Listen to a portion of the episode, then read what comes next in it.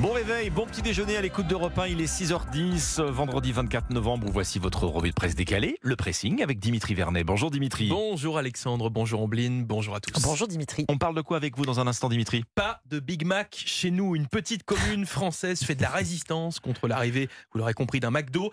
Un combat, vous allez le comprendre, loin d'être gagné. Ombline. Après les teckels euh, hier matin dans le pressing, donc ici même, les fox terriers à poil dur. Et Ils, moi, sont, ils sont en danger. Ah, ils sont en danger. Bon, Important. moi je vais vous emmener à Venise. Venise qui met en place une taxe de 5 euros pour les visiteurs d'un jour. C'est une mesure de protection euh, pensée contre le surtourisme.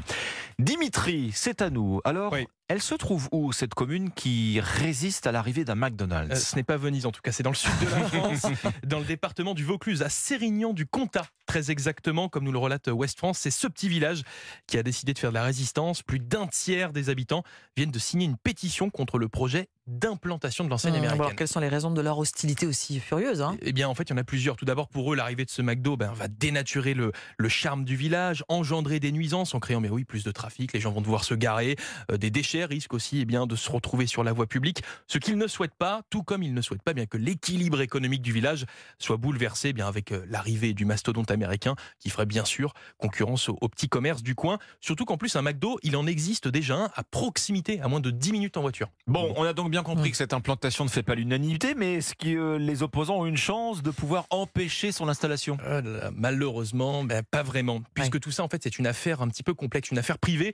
McDonald's n'a pas demandé un terrain public, mais acheté un terrain à un particulier Bien privé. sûr. Oui, comme c'est souvent le cas. Donc, C'est ça, ils souvent achètent, le les, cas. ils achètent les murs. Ils euh, ont d'ailleurs ce qu'ils obtenu veulent. leur, euh, leur permis Ouais, de construire. Donc le fast-food de- devrait bien sortir de terre, peu importe les contestations, peu importe ce qu'en pense la mairie d'ailleurs également. L'histoire nous l'a bien montré. Un précédent existe en France sur l'île d'Oléron. Le village de Dolus d'Oléron s'est battu pendant des années contre l'implantation d'un Mm. d'un restaurant McDo. Bataille qui a terminé bien par l'ouverture du fast-food et une condamnation pour la commune, sommet de payer une amende de 100 000 euros. Bref, bonne chance aux Sérignanais. On verra, on verra ce que, On verra ce que ça va on- donner, on- mais- on verra l'issue, mais effectivement, le- les, précédents n'orientent pas vers. euh, bon, de Oui. toute façon, voilà, c'est aussi le Un commerce. terrain euh, privé, bon, sur un terrain privé, plus, voilà, tout voilà. simplement. On vous parle régulièrement sur Europe 1 des effets du surtourisme. Vous partez en week-end pour prendre l'air et vous arrivez sur un site embouteillé, saturé de visiteurs, impossible de se garer, de voir quoi que ce soit en fait. Hmm. Alors on a beaucoup parlé du Mont Saint-Michel, vous vous en souvenez, il y a des sites comme les Calanques de Marseille, hein, qui ont pris des Aussi, mesures déjà. Je lis ce matin dans l'opinion et dans le Figaro que c'est maintenant la ville de Venise qui franchit un cap contre le surtourisme. Venise va faire payer un droit d'entrée aux visiteurs. Alors les visiteurs d'un jour, hein, Oui. ce sera 5 euros la journée pour simplement avoir le, le- le- le droit de Accéder. poser les pieds en Mmh. ville. 5 euros pour tout le monde et tout le temps. Alors, pour tous les touristes qui viennent un jour, pas, D'accord. pas pour ceux qui séjournent, pour ceux qui Pas pour ceux rentrent qui et qui ressortent dans la journée, D'accord. oui. Il faudra payer uniquement toutefois quand le nombre de visiteurs sera le plus élevé. C'est un test grandeur nature. hein. Donc ils vont tester ça à Venise pendant les vacances de printemps, pendant certains week-ends d'été. Ça va commencer en avril. Ce, ce droit d'entrée en dans Venise, en fait, va faire de cette ville la première ville réservable au monde, selon les mots du maire de Ouais, ouais. Venise. On a, on a quand même du mal à voir comment toutes les entrées vont pouvoir être con- contrôlées. Bah le tri entre les touristes et les locaux, ça s'annonce. euh, Alors, alors il y aura des Alors, checkpoints entre guillemets, mais finalement, ce sera à vos risques et périls. hein. Ce sera à vous, Mm. en tant que visiteur responsable, Oui. de réserver en ligne, parce que c'est comme ça que ça va se passer. Votre visite de. Venise, vous allez de Venise, vous allez payer 5 euros, vous allez obtenir un QR code qui va vous permettre d'accéder au quartier historique. Alors. C'est quand même la majorité euh, Mm. de Venise, hein, les Oui, quartiers oui. historiques, un musée à ciel ouvert. hein. Euh, euh, alors, si vous fraudez et que vous vous faites pincer, l'amende, elle va vous coûter entre 50 et 300 euros. Ah oui, c'est beaucoup plus que ça. Il faut savoir, voilà. faut savoir quand même que financièrement, la ville, pour, pour l'instant, elle n'a rien à y gagner. hein. C'est un test qui va lui coûter plus cher Mm. qu'il va lui rapporter, mais il en va de la protection de Venise. Vous savez quand même que oui. Venise est passée à deux doigts de rejoindre la liste du patrimoine mondial en, péril de l'UNESCO. Oui, oui, hein. oui. Voilà, donc, Venise, c'est une première qui va peut-être inspirer d'autres d'autres villes. C'est la première ville du monde à mettre en place ce type de péage contre le surtourisme. D'accord. On verra si ça, Si vous, si ça fonctionne. si vous avez un week-end prévu à Venise, Voilà. À Venise, oui. Bah, visez si- bien. Si, je- voilà, si j'y passe la journée. Ombline, Oui. c'est à vous. Alors, après le rassemblement de Tekel euh, à Paris, dont je vous parlais euh, ici même lors du pressing euh, d'hier, la marche des saucisses, ça vous a beaucoup plu.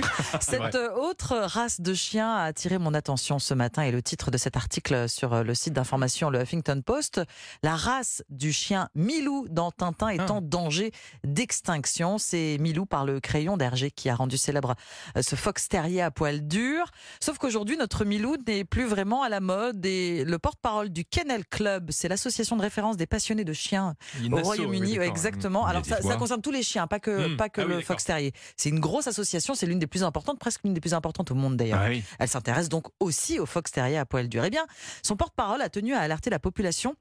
Alors notamment britannique, hein, dans le Daily Mail, la popularité du fox terrier à poil dur a diminué de 94% Ah depuis Bon, il a disparu des 1947, radars. quasiment. Depuis, ça a entraîné la chute du nombre d'adoptions et de naissances. Comment ça s'explique euh, Bah, par l'ancienneté de la bande dessinée euh, d'abord, la bande Ah. dessinée de Tintin. Donc déjà, il y a moins de popularité, c'est moins euh, en vogue, quoi, explique le Huffington Post. Et puis l'attention toute particulière qui doit être apportée au toilettage du chien. Il n'y a pas si longtemps que ça, poursuit euh, pourtant, pardon, le Snowy.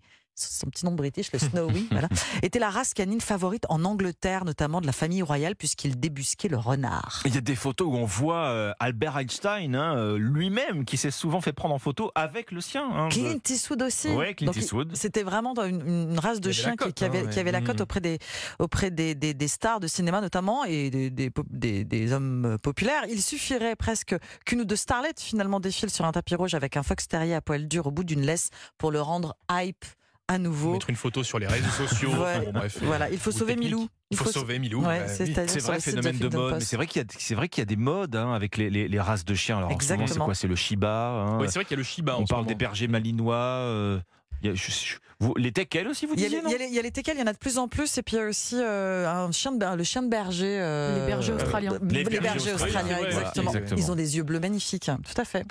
Bon, Ça va avec la mode. écoutez, Que voulez-vous la mode reviendra peut-être Pour le ce fox terrier à poil dur. Sauvez Milou. On le pressing, c'était votre revue de presse décalée chaque matin sur Europe 1. Merci Ombline, merci Dimitri. Bon week-end. À lundi.